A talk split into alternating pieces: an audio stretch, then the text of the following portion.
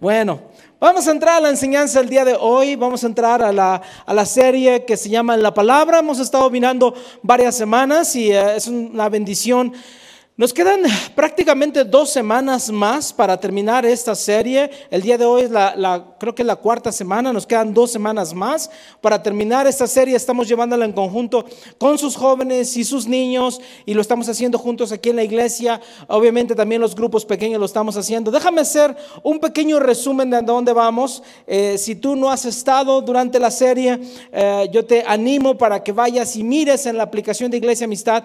Ahí están los sermones eh, puedes ir a la página de Iglesia Amistad, puedes ir al canal de Iglesia Amistad y ahí van a estar cada uno de los sermones.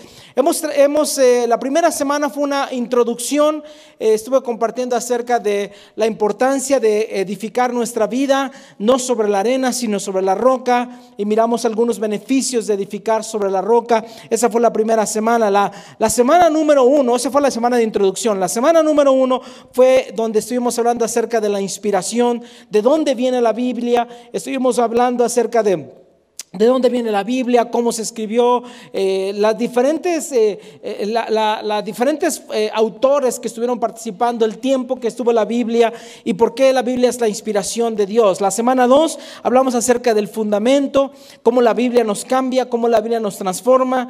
Nos comparamos la Biblia con un libro normal, de un autor normal y obviamente miramos que la vida o que la Biblia tiene la vida y que por eso nos cambia y nos transforma. La semana pasada miramos acerca del principio de iluminación. El principio de iluminación trata con cómo el Espíritu Santo me ayuda a mí a ver lo que está en la palabra para poder entender la riqueza de la Biblia en nuestras vidas. So, el día de hoy voy a hablar acerca de un principio de observación. Díganlo conmigo, observación. Vamos a estar hablando acerca de la observación. Te voy a dar, si alguna vez te has preguntado cómo el pastor prepara sus sermones, cómo prepara algunos de los sermones, hay diferentes eh, tipos de predicar. Hay eh, predicaciones expositivas, hay predicaciones de temas, diferentes tipos de predicaciones. Pero si tú algún día te has preguntado cómo el pastor prepara un sermón y cómo es que lee la Biblia y puede encontrar estas riquezas en la Biblia, el día de hoy te voy a dar un detrás de las cámaras para que juntos, tal vez acá juntos, podamos eh, mirar el proceso de interpretación y ah, cómo se lleva a cabo. Una de las cosas importantes de todo esto, el secreto para estudiar la Biblia es el siguiente, lo tengo en, en sus pantallas, lo van a mirar. El secreto para estudiar la Biblia es hacer preguntas, es hacer preguntas al texto bíblico. El día de hoy Mientras juntos practicamos este ejercicio de cómo estudiar la Biblia, vas a mirar que constantemente voy a estar haciendo preguntas al texto bíblico. ¿Por qué hago preguntas al texto? Porque el texto bíblico, se, eh, el texto bíblico me responde a mí constantemente las preguntas que yo le estoy haciendo a ese texto bíblico. Entonces es muy importante hacer preguntas constantes cuando tú estás leyendo la Biblia. Lees un versículo, lees una historia y le haces preguntas al texto y vas a mirar cómo el mismo texto te responde a ti y empiezas a, encontrar esas maravillas que Dios quiere para tu vida. Déjame mostrarte la primera parte del sermón, las cuatro reglas de interpretación, cuatro reglas importantes de interpretación y cómo lo vamos a hacer. Número uno, primero lo vamos, vamos a hacer, vamos a observar el texto y vamos a hacer preguntas. Y la pregunta que vamos a hacer es, ¿qué dice el pasaje? Escúchame, pon mucha atención en esto. No voy a tratar de interpretar el pasaje, simplemente voy a observar el pasaje y a ver lo que el pasaje en sí está diciendo. Nada más. Nada más, no, voy no estoy tratando de mirar si hay alguna interpretación oculta, si hay algo así. Simplemente agarro mi Biblia, empiezo a leer y observo el pasaje. Y una vez que lo observo, empiezo a escribir lo que observé.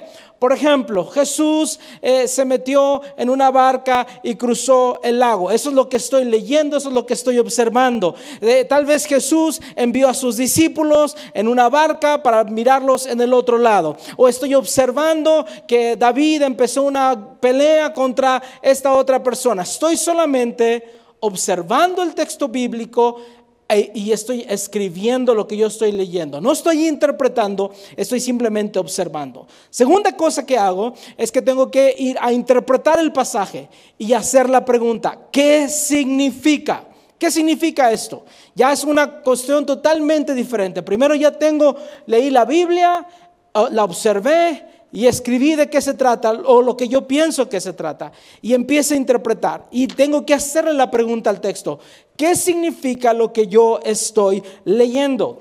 En la Biblia te vas a encontrar con metáforas, con analogías, con dichos, con frases, te habla con símbolos, hay muchas formas en las cuales la Biblia utiliza. Entonces tienes que empezar a interpretar esta palabra. Tienes que empezar a mirar y ciertos principios de interpretación. Déjame darte un ejemplo porque es importante la interpretación. Imagínate que yo estoy escribiendo una carta y que en esta carta yo hago esta frase o utilizo esta frase. Creo que me estás tomando el pelo. Imagínate que esta, esta carta y con esta frase me estás tomando el pelo. En mil años la encuentran y dicen, ah, mira, están, una persona está escribiendo esta carta y usó diciendo, que le estaban tomando el pelo. ¿Qué significa que le estaban tomando el pelo? En mil años. Tal vez literalmente, si lo interpretas literalmente, es que literalmente me estás jalando el cabello, ¿verdad? Eso podría ser.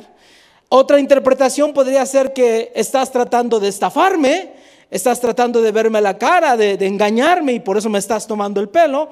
Otra interpretación podría ser es que te estás burlando de mí. So, de, de una sola frase me estás tomando el pelo, puedes tener varias interpretaciones. Puedes empezar a mirar varias interpretaciones.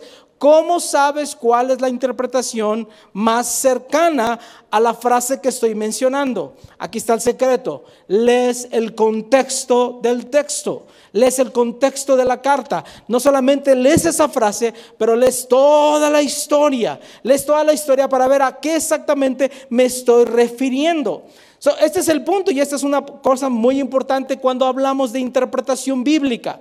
Muchas personas interpretan la Biblia solamente sacando una frase de un versículo bíblico o de una historia y hacen una doctrina o una enseñanza solamente de la historia sin mirar el contexto del texto, el por qué se escribió. Y por eso se cometen muchos horrores bíblicos de interpretación bíblica. Eh, por ejemplo, segunda de Timoteo dice, en un pasaje dice que la mujer se salvará teniendo hijos. Imagínate, la salvación depende de cuántos hijos tengan ustedes mujeres. ¿A cuánto les gustaría esta interpretación? Hay un solo pasaje que dice eso, pero alguien tomó este pasaje y empezó a hacer una doctrina. Yo conocí una persona que tenía 12 hijos y cuando yo hablaba con él, cuando yo hablaba con ella, me decían, la mujer se salvará porque va a engendrar hijos. Y yo, Dios santo, ¿qué es lo que está pasando en este, en este, con esta situación? ellos habían tomado un texto sin mirar o leer todo el contexto del por qué Pablo menciona eso a Timoteo, por qué lo está mencionando. Él simplemente tomó el texto, una frase, lo saca de contexto, lo decimos así, cuando sacas el texto del contexto es un pretexto para hacer lo que tú quieres hacer estás usando la Biblia de una forma equivocada. Hay personas que han sacado versos bíblicos, como por ejemplo, eh, dicen ellos que Jesús pecó, contrario a lo que dice la palabra de Dios, que Jesús fue un hombre perfecto y que nunca pecó. Algunas otras personas hablan acerca de que Jesús no tuvo un nacimiento virginal, es decir, que la Virgen María en este caso había tenido relaciones anteriormente y que el nacimiento de Jesús no era un nacimiento virginal. hay, hay infinidad de errores digo yo, horrores que, se, que, se, que, que aparecen simplemente porque están sacando de una frase, de un texto, están sacando una frase sin entender o comprender el contexto completo de la, de la, del, del, escrito, lo que nosotros estamos leyendo. Eso es muy importante entender cómo estamos interpretando la Biblia para no cometer errores bíblicos. La tercera cosa que yo hago después de interpretar el pasaje y preguntarle qué significa, entonces, lo que yo interpreté, esa es la pregunta que voy a hacer. Lo que yo interpreté, ¿existe una correlación con otros versos bíblicos? Es decir, ya tengo el pasaje, ya lo, ya lo interpreté de esta forma. Hay otros versos bíblicos que me dicen lo mismo. Y esto es una, este es una vez más, este es un principio de interpretación. Nunca vas a hacer de un verso bíblico una doctrina, no lo puedes hacer. La Biblia no se, eh, la Biblia no, no va a no va a, contradecirse a sí misma. La Biblia no se va a contradecir. Entonces, la Biblia lo que hace es que tiene un tema, lo miramos de hecho en la primera semana, tiene el mismo tema de principio hasta el fin, en, la semana de la inspiración.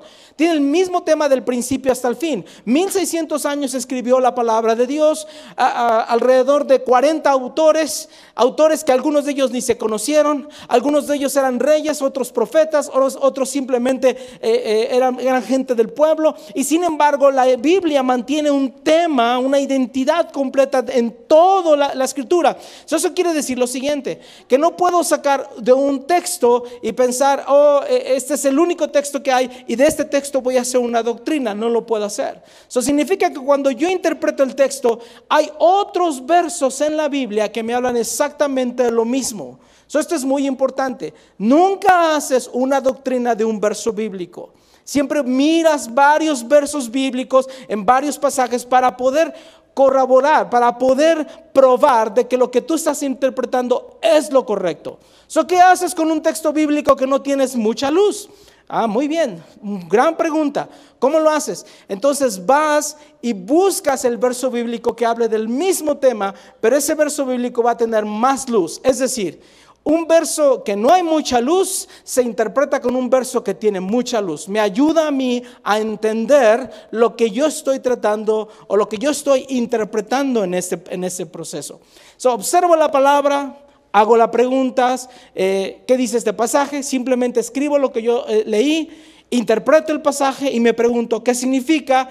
Y, la tercera cosa es, tiene que haber una relación, tengo que haber una forma de probar que lo que yo estoy escribiendo es verdad. Y lo último, obviamente, y lo más importante, es la aplicación. Este verso se puede aplicar, y si lo puedo aplicar, ¿cómo lo voy a aplicar en mi vida? Mírenme acá, para que un eh, para que un principio sea bíblico, tiene que ser universal. Es decir, que se aplica en cualquier lugar, tiene que ser transcultural.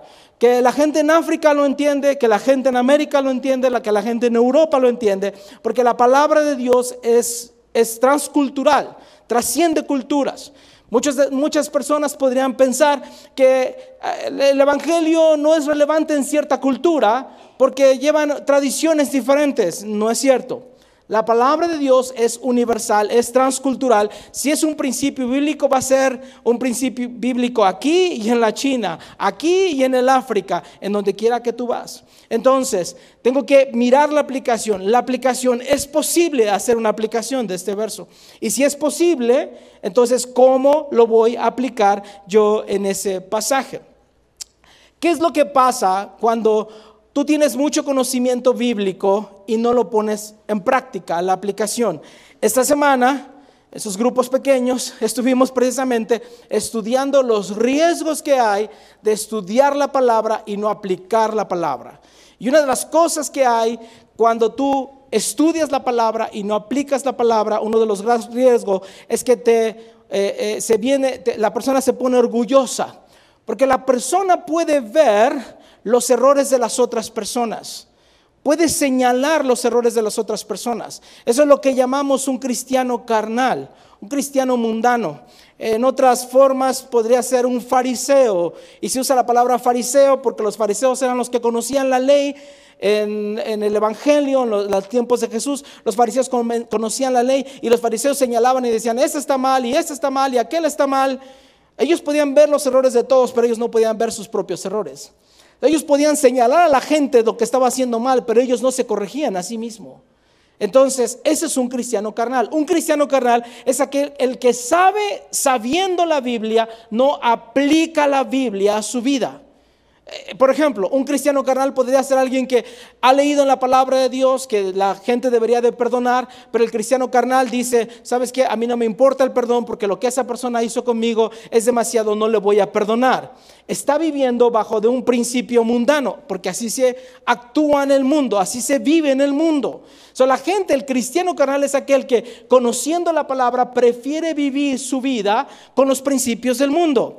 Hay, hay gente que puede leer el principio del diezmo, por ejemplo. Puede leer el principio del diezmo y decir, ¿sabes qué? Simplemente a mí no me alcanza. ¿Por qué? Porque el principio del mundo me dice, así yo debo de vivir, yo no puedo dar. Yo debo de vivir con mi 100%. Son cristianos carnales. No estoy diciendo que no van al cielo. Escucha muy bien lo que te estoy diciendo.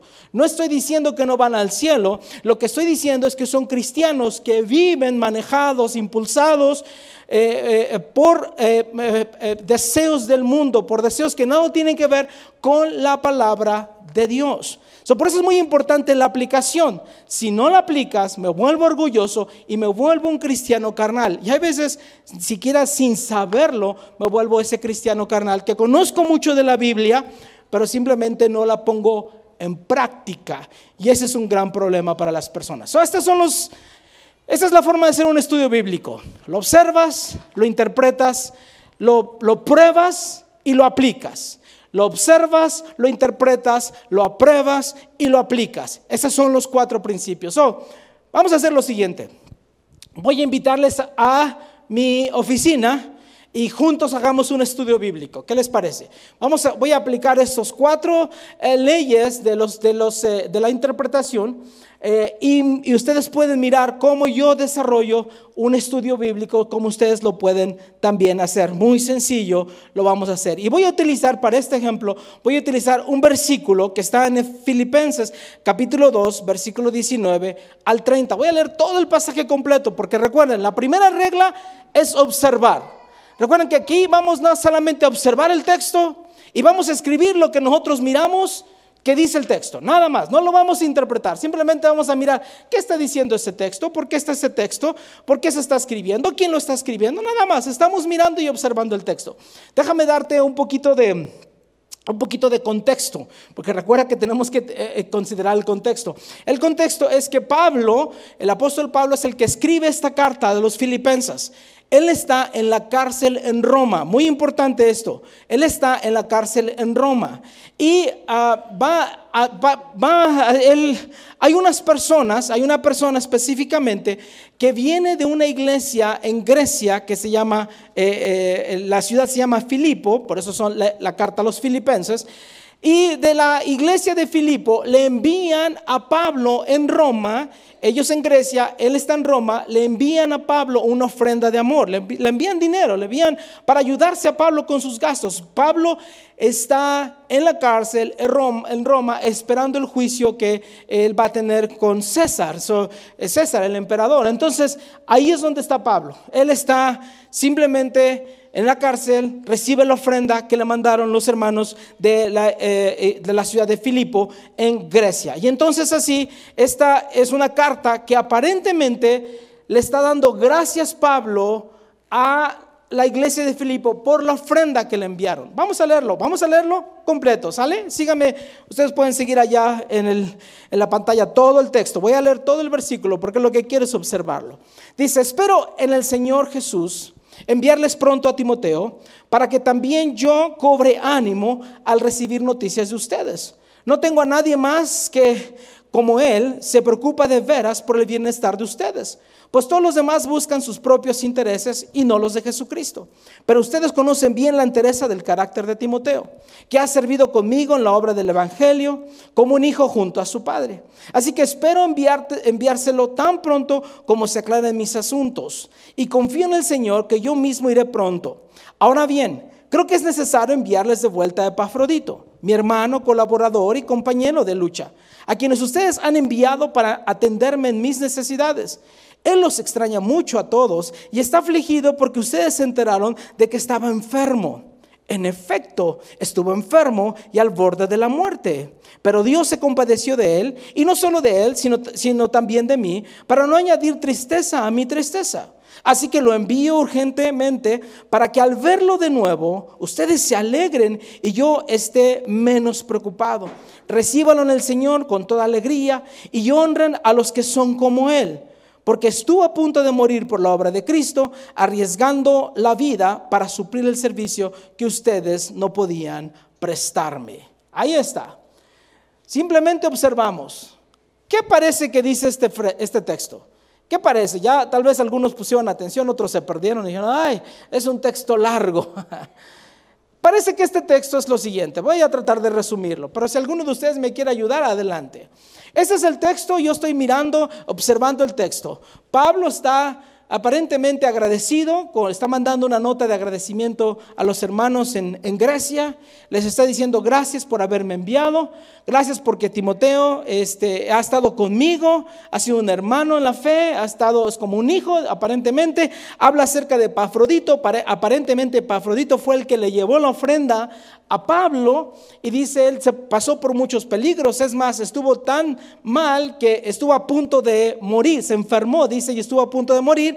Gracias a Dios que no murió, que se compadeció Dios de Epafrodito y se compadeció también de mí y no añadió más tristeza a mi tristeza. Él está preocupado porque ustedes saben que él se enfermó en el camino y este, lo quiero enviar de regreso para que ya todos estén pues contentos y felices. Esto parece una nota simplemente de agradecimiento. ¿Cuál sería el impulso de cualquier persona leyendo este pasaje? no habla de doctrina, no habla acerca de algo así como que mucho, muy importante. Entonces mi tendencia sería, vamos a lo que viene Pablo, dame algo más mejor. Quiero saber un poquito más de la Biblia. Ok, te voy a decir, no lo hagas. Porque la Biblia dice, la palabra hay un versículo que dice, toda la Biblia Toda la Biblia es útil para enseñar, para corregir, para instruir, para redarguir. Toda la Biblia. Entonces, significa que Dios no puso todos estos pasajes de eh, Filipenses capítulo 19 al 30, 11 pasajes, no dejó 11 pasajes simplemente para llenar el texto. Sería como una contradicción. So, si hay 11 pasajes y yo miro que es una nota de agradecimiento, o eso es lo que yo pienso a primera vista, Sería un error para mí pasarlo y decir, bueno, a lo que viene, vamos a algo más importante. No lo debería de hacer. Entonces lo que estoy haciendo es primeramente estoy observando. ¿Qué dice el texto? Simplemente estoy observando lo que dice el texto. Observo el texto, lo que dice y lo escribo. Y voy a, obviamente por, por, el tiempo no voy a ir por, por todo el texto. Voy a leer de dos pasajes eh, uno que está en el versículo 20 y uno en el versículo 29, muy importantes. Mira lo que dice aquí. Observo y qué dice el texto. De Timoteo dice así, no tengo a nadie más como él. Eso me llama la atención. ¿Por qué me llama la atención? Porque Pablo es después de Jesucristo tal vez el cristiano más importante en la Biblia. Eh, algunas personas, de hecho, algunas personas en los círculos no cristianos se creen o creen que Pablo es el cristiano más importante porque fue el que anduvo divulgando el mensaje de Dios, el mensaje de Jesucristo. So, dentro de los círculos no cristianos consideran a Pablo como el cristiano más importante. Para nosotros los creyentes consideramos a Pablo como el segundo más importante. Primero Jesús y después Pablo. Pero entonces si Pablo dice, no tengo a nadie más como él, tendría que preguntarme, wow, qué recomendación de Pablo. Esto no es cualquier recomendación. Y no solamente eso, pero mira lo que dice de Pafrodito, recíbalo, honren a los que son como él. So Pablo en este pasaje, en esta nota de agradecimiento, me hace notar dos cosas. Me hace notar que tanto Timoteo como Pafrodito eran completamente diferentes al resto de la gente. Ahora, observa el texto, nada más observa el texto y escribe lo que tú mires. ¿Qué palabras se repiten en estos dos versos? Alguien grítemelo. Como Él. Wow. Ok, como Él. Si Dios me lo dice dos veces y si Pablo me lo recomienda dos veces, es mejor que me detenga y mire lo que Pablo, lo que Dios me está tratando de decir a mí en este pasaje porque me lo está repitiendo dos veces y me dice que debemos de honrar a las personas que son como ellos. Yo tengo que observar el pasaje y pensar, ok Pablo, si tú me estás diciendo que tanto Timoteo como Epafrodito son hombres que debemos de honrar, ¿cuáles son las características que ellos tienen? Mírame a mí haciendo pregunta al texto.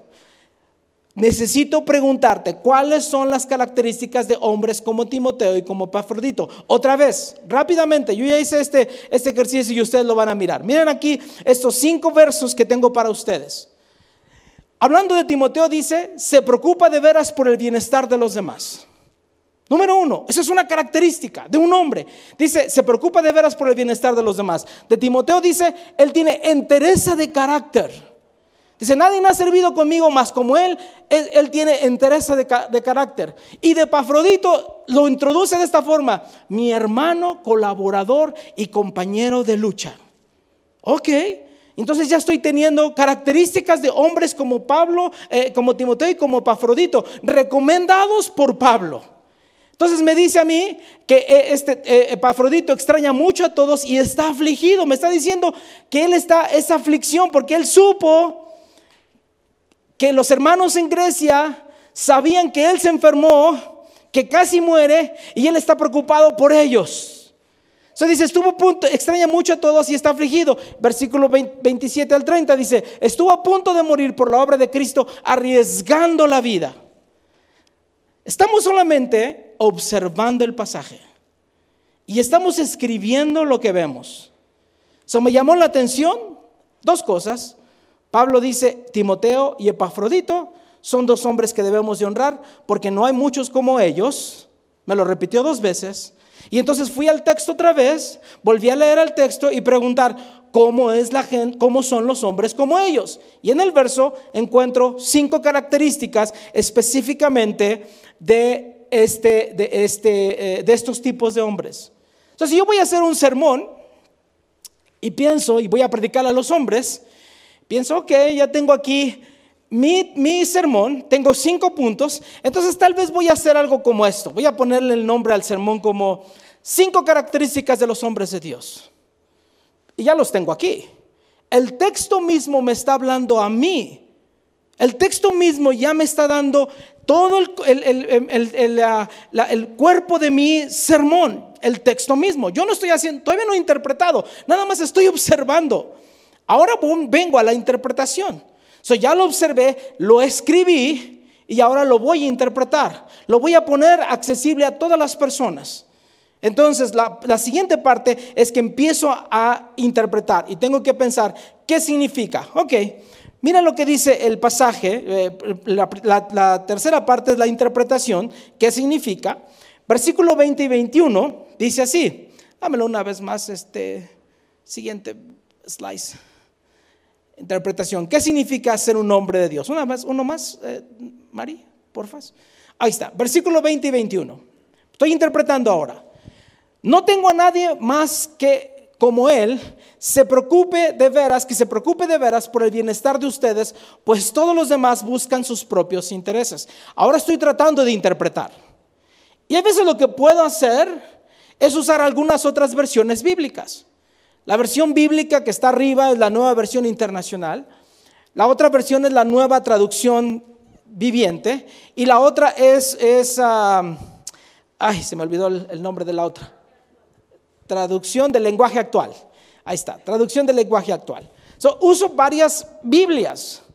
¿Por qué? Eh, y eso es muy interesante. Hace, algunos años, cuando yo empecé a estudiar la Biblia, yo tenía que ir a la biblioteca y comprar literalmente mis, todas mis Biblias. Y entonces tenía que usar todo mi escritorio y abría la Biblia, la Reina Valera, la nueva versión internacional, la Biblia del lenguaje actual, y abría las tres Biblias ahí enfrente de mí. Todo mi escritorio se llenaba de libros. El día de hoy tenemos una aplicación, que se llama eh, la Biblia, YouVersion. Y en YouVersion hay como unas 10 versiones bíblicas en español y como unas 30 en inglés. So, tienes un montón de Biblias para escoger en un momento determinado. Ah, en, tus, en, tus, manos está la Biblia y nada más le cambias el, la pura versión y eso es lo que estás haciendo. So, mira otras versiones.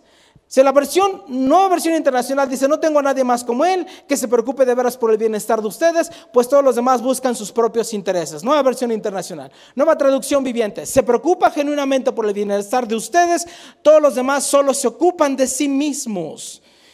La traducción del lenguaje actual solo se ocupan de sus propias cosas. Entonces estoy interpretando. ¿Qué es lo que yo saco aquí? Ok, pensé, ¿cómo es una persona? ¿Cómo se dice? Aquí utilizo el diccionario. ¿Cómo se dice, una, cómo me refiero a una persona que no mira por sí mismo, sino que se preocupa por los demás?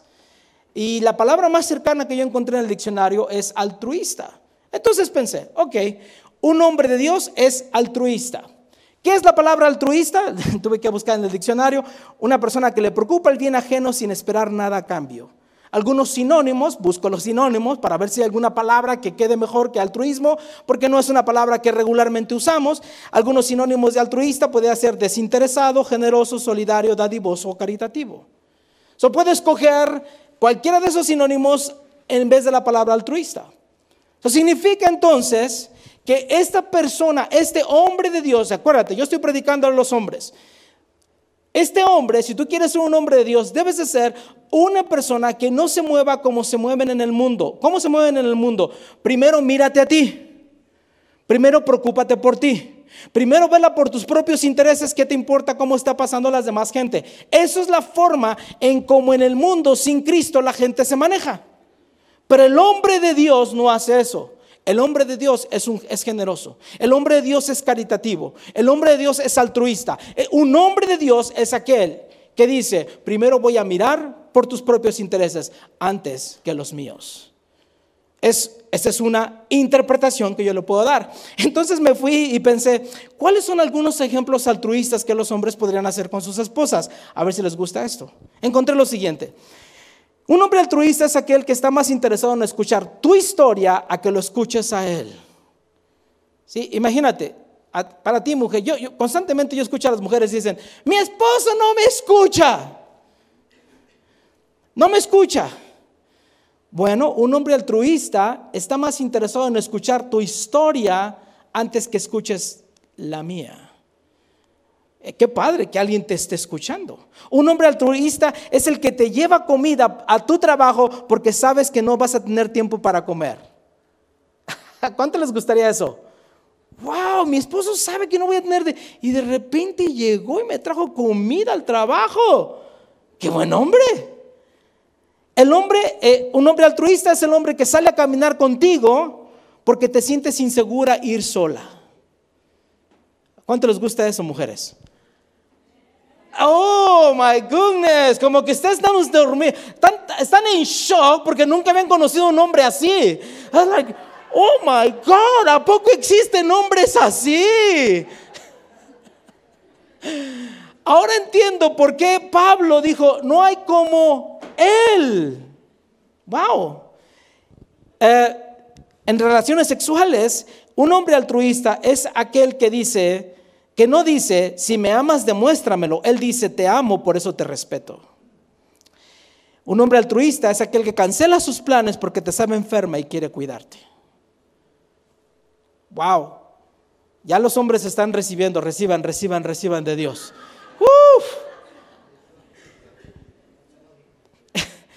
y no lo dije yo. ¿Quién lo dijo? Pablo, la Biblia. Nada más estoy yo observé y estoy interpretando. Segunda parte, ¿quieren seguir o no, mujeres? Oh, si no quieren seguir, yo ya le paro aquí. ¿Quieren seguir o no, mujeres? Ok, vamos a continuemos con el estudio. Interpretemos versículo 22. Dice, ustedes conocen bien la entereza de carácter de Timoteo que ha servido conmigo en la obra del Evangelio como un hijo junto a su padre. Dice, entereza de carácter. obviamente, esa es la parte que yo digo, wow, Pablo menciona la entereza de carácter de Timoteo. En otra versión dice, ustedes conocen los probados méritos de Timoteo. Me gusta esto.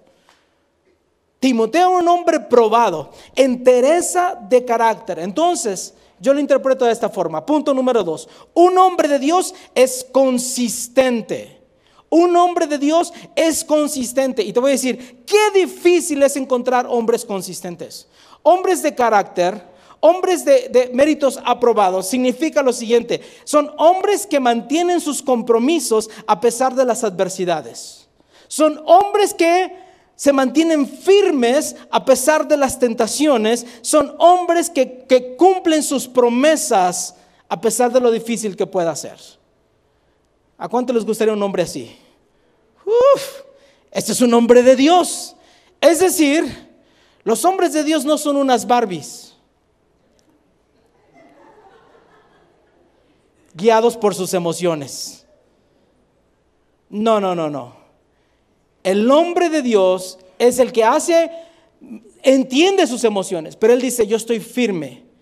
Esta es mi convicción, este es mi carácter, este es, así es como me siento y voy a pararme firme, voy a ser consistente. Si en un matrimonio tenemos a una persona emocional, que regularmente es la mujer, y luego tenemos un hombre emocional, ¿qué estabilidad puede tener ese matrimonio? Ninguno. Son los hombres de Dios, somos consistentes. Nuestro sí es sí, nuestro no es no.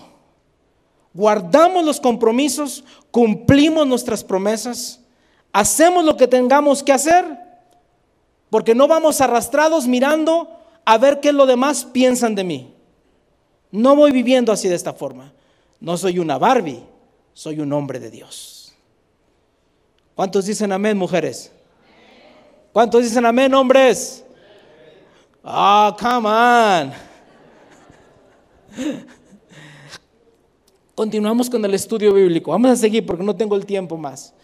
Versículo 25, una vez más, observo y voy a tratar de interpretar. Versículo 25, creo que es necesario enviarles de vuelta a Pafrodito. Ahora cambia la conversación de Timoteo a Pafrodito. Dice, mi hermano, colaborador y compañero de lucha, a quienes ustedes han enviado para atenderme en mis necesidades.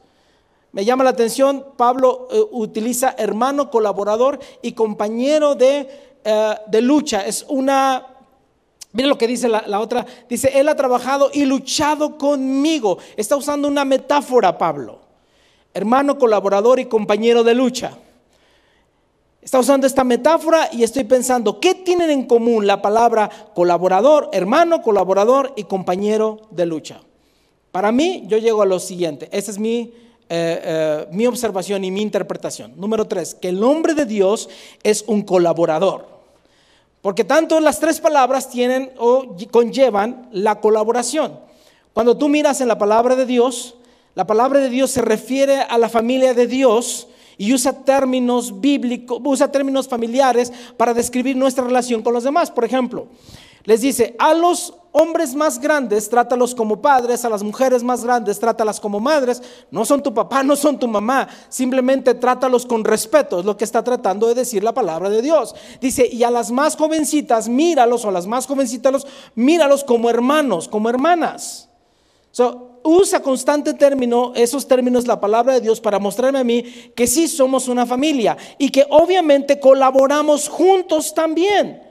Estamos colaborando juntos, estamos trabajando juntos en el reino de Dios y que somos compañeros de lucha porque tenemos un enemigo en común que es el diablo, Satanás, Lucifer, la serpiente antigua, el dragón y todas las, el chanclas, lo que tú le llames. ¿Sale? Tenemos un enemigo en común. entonces entiendo, somos colaboradores. Aquí hay algo muy importante.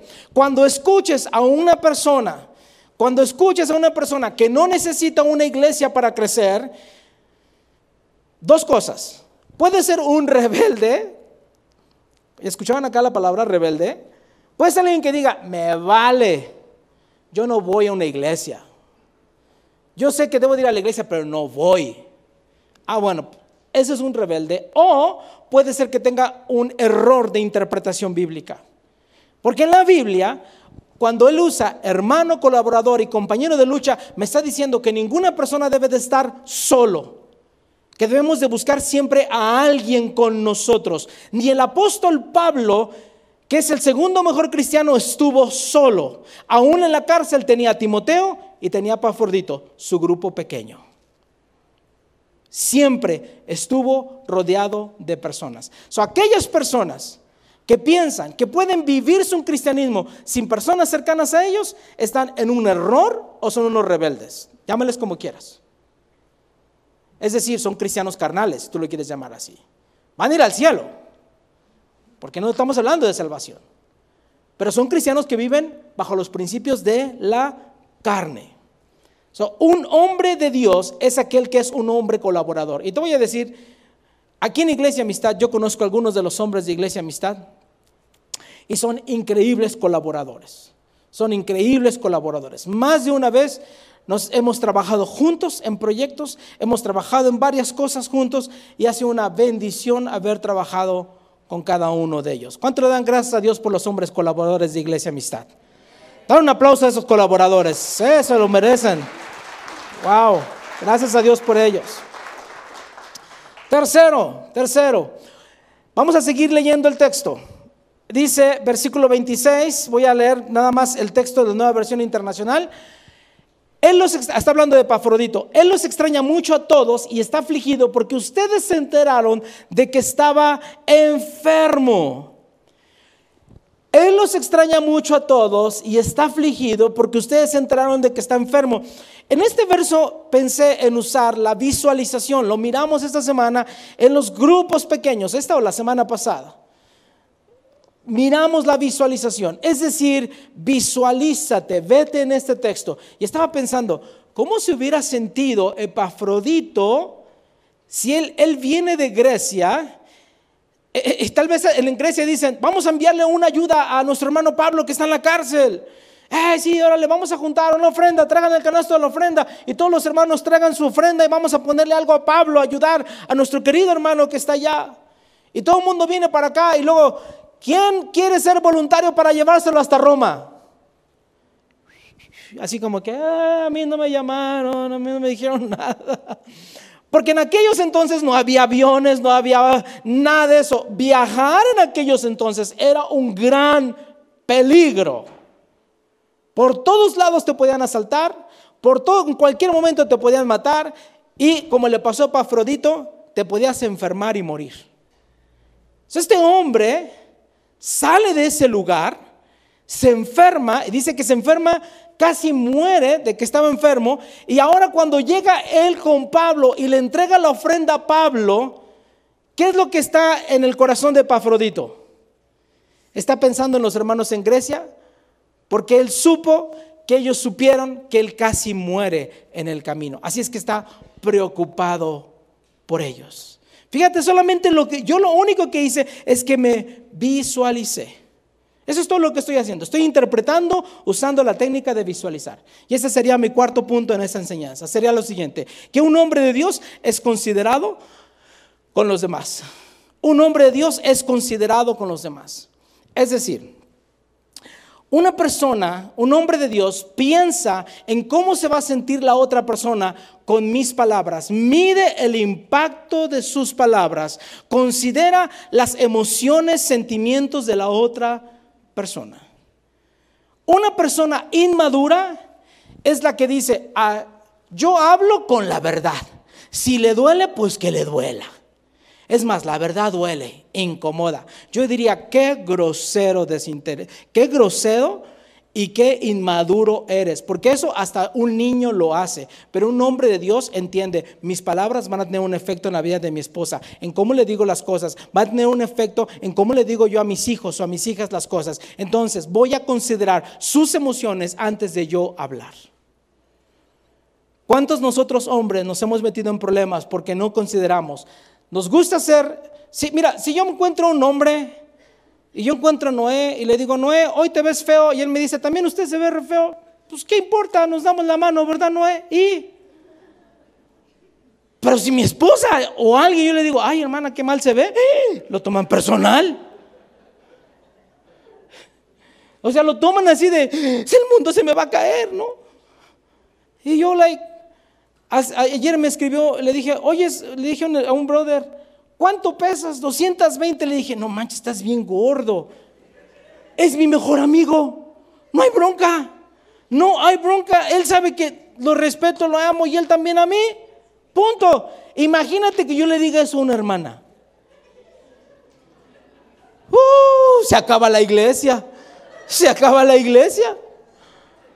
Sí, entonces, ¿Qué hacemos? Los hombres de Dios consideramos a la persona.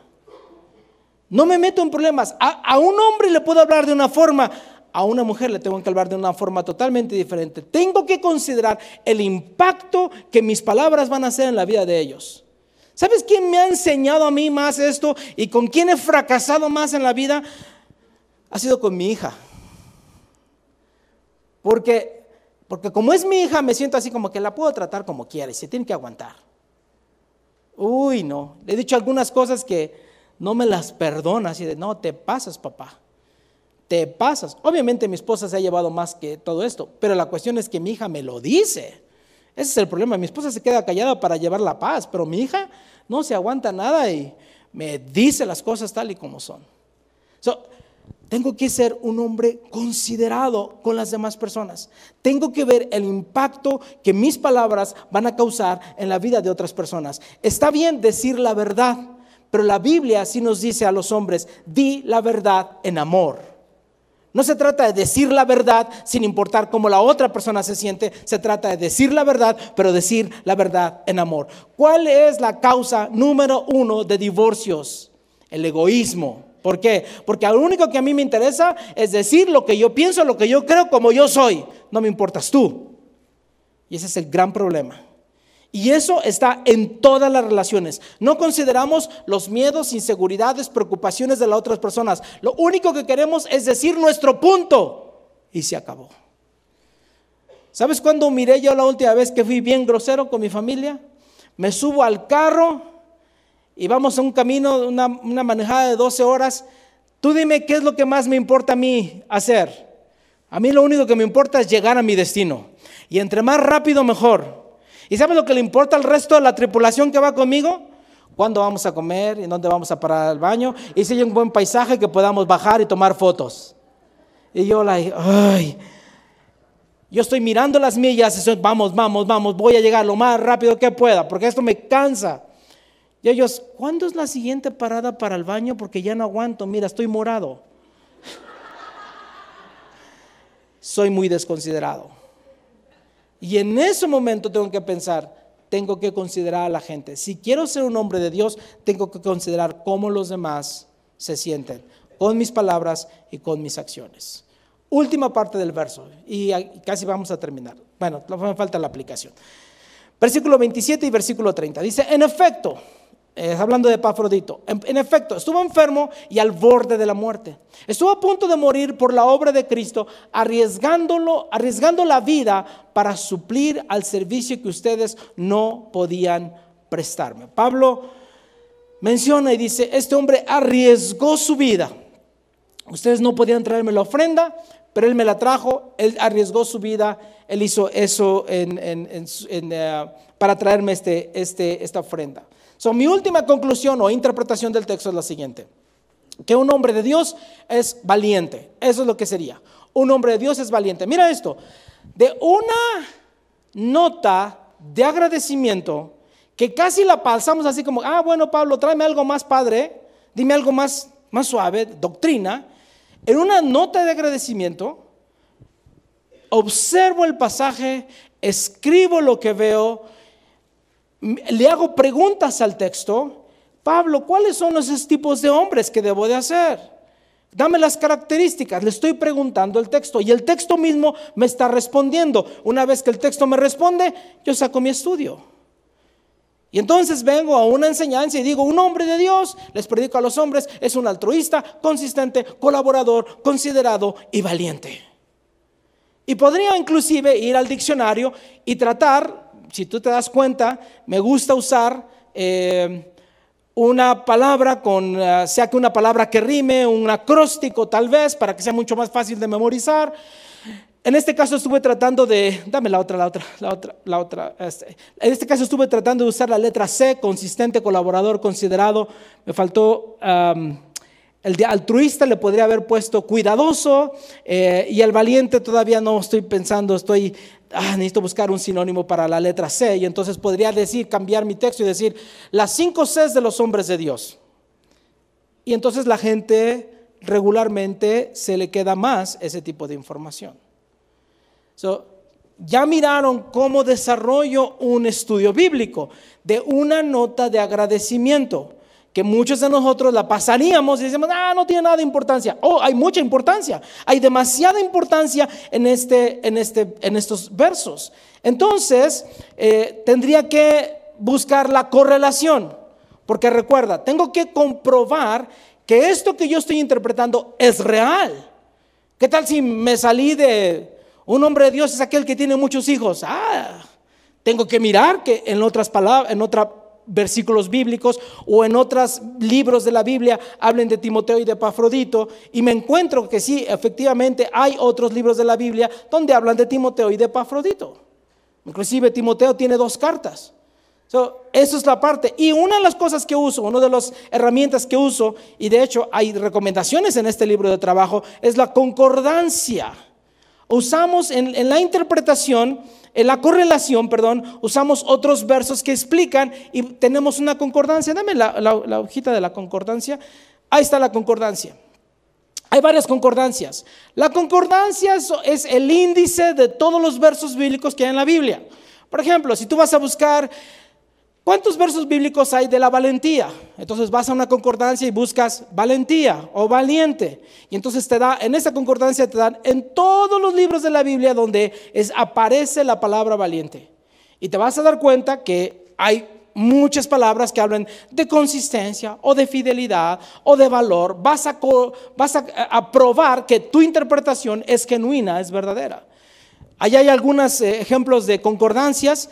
Ah, puedes ir al, Google, también hay muchas eh, concordancias que están ahí en la palabra y lo puedes mirar, puedes realmente probar que realmente existe ese tipo de cosas.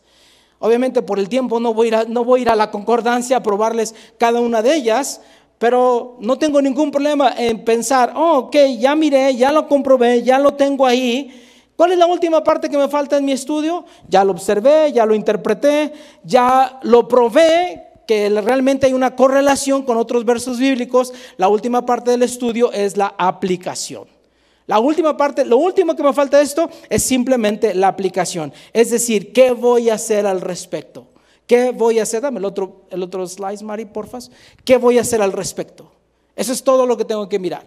Ya lo miré, ya lo observé, ya lo interpreté, ya hubo una relación, ahora tengo que pensar, ¿cómo? ¿Qué voy a hacer con esto? Porque si no hay una aplicación, el estudio bíblico sirvió absolutamente para nada, para nada. La Biblia solamente me bendice cuando la practico, no cuando la sé. Es decir, que si tú como hombre dices, ok, ya aprendí que si quiero ser un hombre de Dios como Timoteo o Epafrodito, tengo que ser consistente, tengo que ser valiente, ah, qué bueno, y me salgo sintiendo así, no sirve para nada. Tiene que haber una aplicación, tiene que haber regularmente una aplicación. En este libro, por cuarta, quinta vez, en este libro nos enseñó un acróstico, un acróstico medio raro. ¿Alguien se acuerda cuál usamos esta semana en este libro? ¿El acróstico? Papá me ves, gracias, papá me ves. un acróstico medio raro. Yo cuando lo miré dije, wow, ese acróstico. Ese acróstico, este, yo hice un acróstico más pequeño. Déjame enseñarte el acróstico que yo hice. Reconocer. Este me gustó más porque es más pequeñito. Y inclusive lo que yo podría hacer es que yo podría tomar una foto de este, de este acróstico. Cuando yo lea la Biblia, entonces voy a poner la última parte, voy a hacerle preguntas a la Biblia. Ok, ya miré entonces los hombres de Dios. Entonces, si los hombres de Dios ya te miramos las cinco características, ¿hay alguna promesa que reclamar? Obviamente en ese pasaje yo no veo ninguna promesa. ¿Hay, hay algo que elogiar a Dios? Sí, gracias Dios por Pablo y por Epafrodito y Timoteo, porque ellos son un modelo para mí. ¿Hay algún pecado que confesar? Si no he sido considerado, si he sido un grosero, Señor, perdóname porque he tratado mal a mi familia. Señor, perdóname porque he tratado mal a mi esposa. ¿Hay alguna oración que orar? Ah, sí, tal vez tengo que orar y decirle, Señor, dame más valentía porque regularmente sirvo a Dios, te sirvo a ti cuando es conveniente, cuando no hay sacrificio. No soy muy valiente que digamos, Señor, perdóname. ¿Hay alguna norma que seguir? ¿Hay algo que, algún hábito que tengo que hacer? Sí, tal vez tendría alguno de esos cinco hábitos, hay alguna cosa que tengo que hacer. ¿Hay un mandato que obedecer? No, no hay un mandamiento. En ese pasaje yo no veo un mandamiento.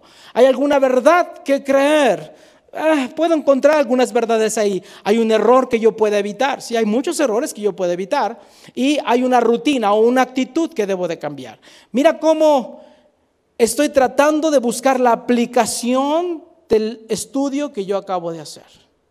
Si yo terminaría así mi aplicación, yo pensaría, ok, ¿quién es un hombre o hombres que me han modelado estas actitudes?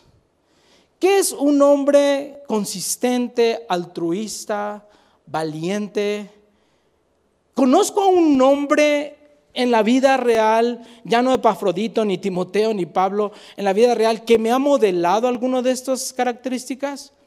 Puede ser mi papá, un hermano, un tío, un pastor, puede ser alguna persona.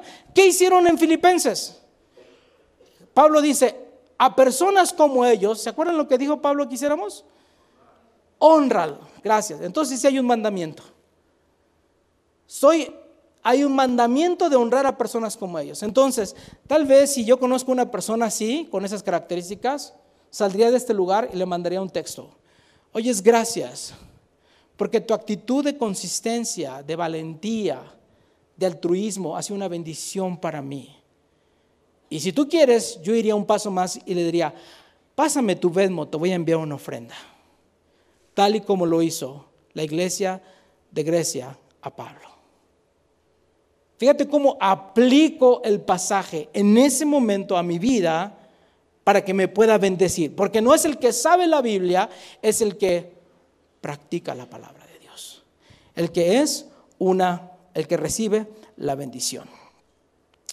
Hay un verso bíblico que quiero terminar. Eh, está en Salmo 119, versículo 11.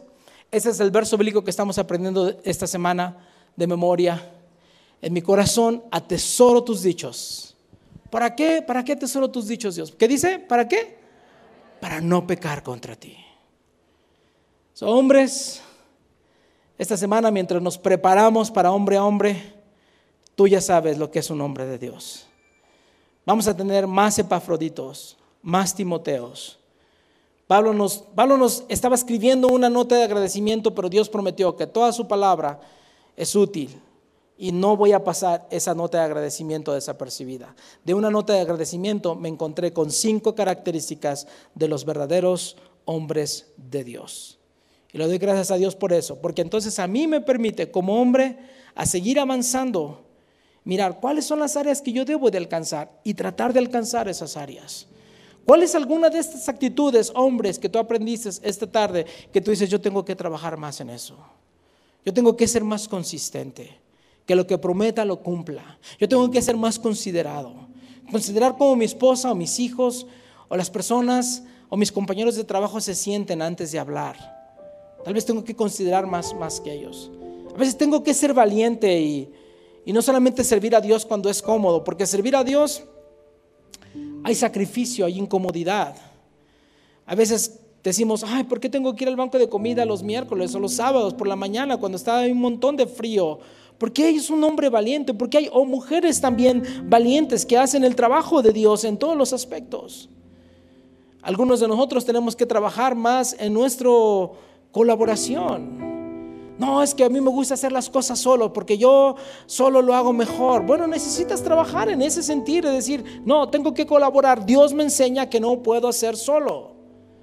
Tengo que colaborar, tengo que saber trabajar en equipo. Eso es algo importante que yo tengo que hacer?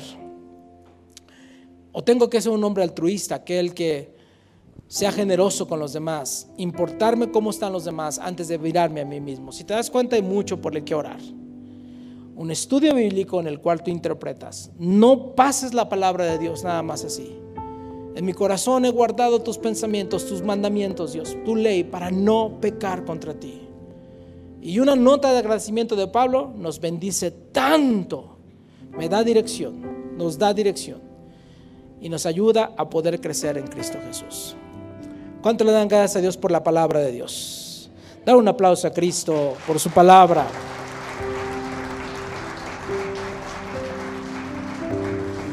Porque ahora nos ponemos de pie familia y repetimos este verso que tenemos de memoria esta semana. Un verso chiquitito, fácil, fácil, fácil de, de aprender. Dice así, todos juntos, Salmo 119, versículo 11. Dice así, en mi corazón. Salmo 119, 11. Una vez más, Salmo 119, 11 dice, en mi corazón atesoro tus dichos para no pecar contra ti. Salmo 119, 11. Una tercera vez. Salmo 119, 11 dice así, en mi corazón tus dichos. Uh, ya casi se lo aprende de memoria. Sí, sí, cuando lo repites y lo repites y lo repites, dices, así quiero hacerlo, Señor. Así quiero hacerlo.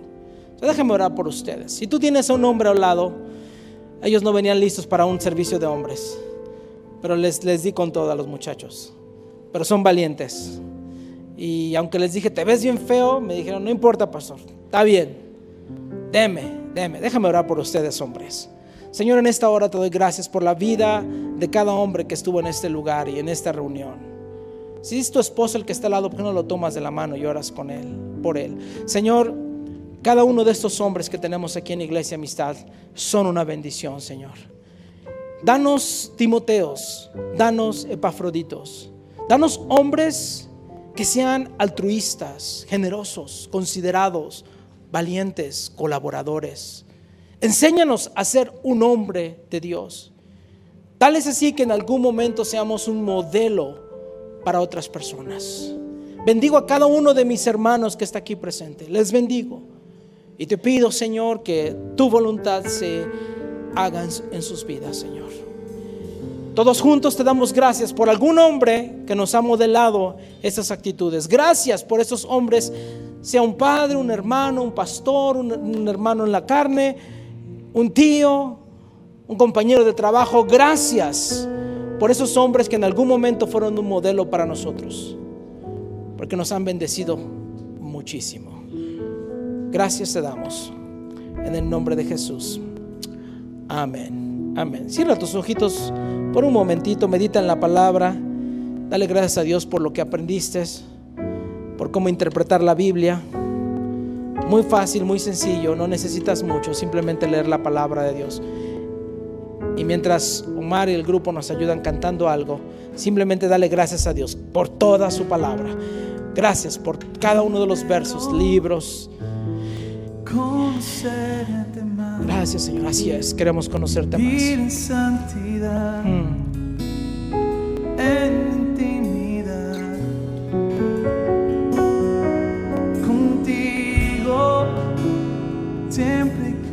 Estar, tu gloria contemplar por eternidad. Sí, Señor Jesús.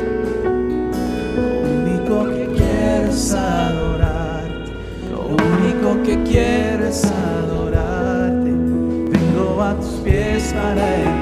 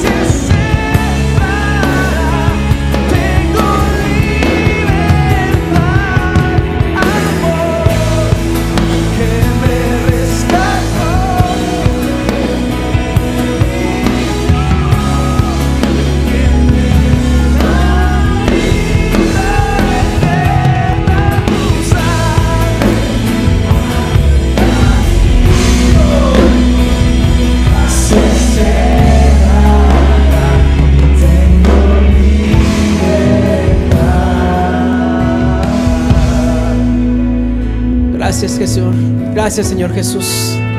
Queremos conocerte. Queremos conocerte más, más y más a través de tu palabra. Muéstranos las riquezas.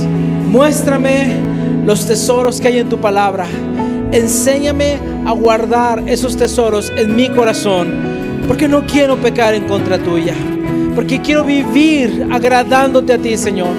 Porque quiero vivir haciendo tu voluntad. Ese es mi deseo, Señor. Ese es nuestro deseo.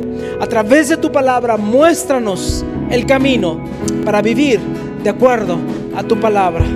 Gracias, Señor. En el nombre de Jesús. Amén. Amén. Y amén. Gloria a Dios.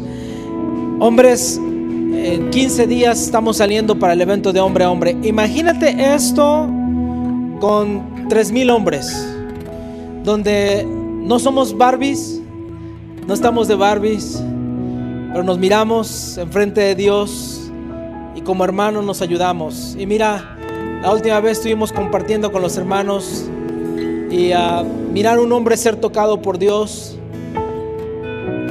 rendir su vida a Cristo es algo increíble. Obviamente las mujeres igual, no quiero quitarles el crédito, pero como hombres entiendo a veces lo orgulloso que somos y tratar de guardar la apariencia y pensar que todo está bien y ah, pero es mejor rendirte a Cristo y cuando te rindes a Cristo ahí puedes verdaderamente llegar a ser un hombre de Dios. Así es que si tienen el chance, vengan con nosotros al paso, no se la vayan a perder porque va a ser una gran bendición. ¿Sale? Que Dios les bendiga familia, estamos despedidos la próxima semana, me quedan dos mensajes más y como siempre lo, di- lo he dicho, la cereza al final no te lo quieres perder, ¿sale? Que Dios les bendiga, estamos despedidos, que tengan un bonito domingo. Gracias a todos los que nos acompañaron en línea, que Dios les bendiga mucho.